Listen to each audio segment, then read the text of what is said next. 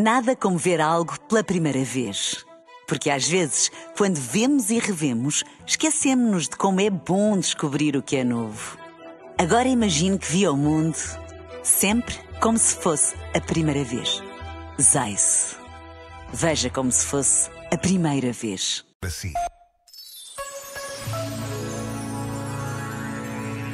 A principal razão da nossa infelicidade pode ser muito irritante. Chama-se autossabotagem.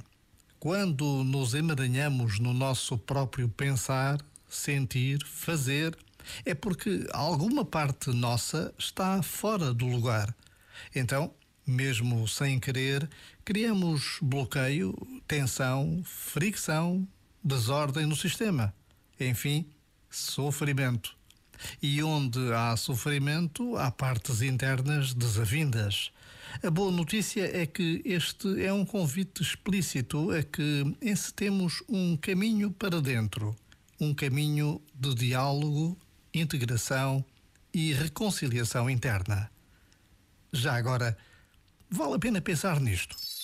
Este momento está disponível em podcast no site e na app. Nada como ver algo pela primeira vez.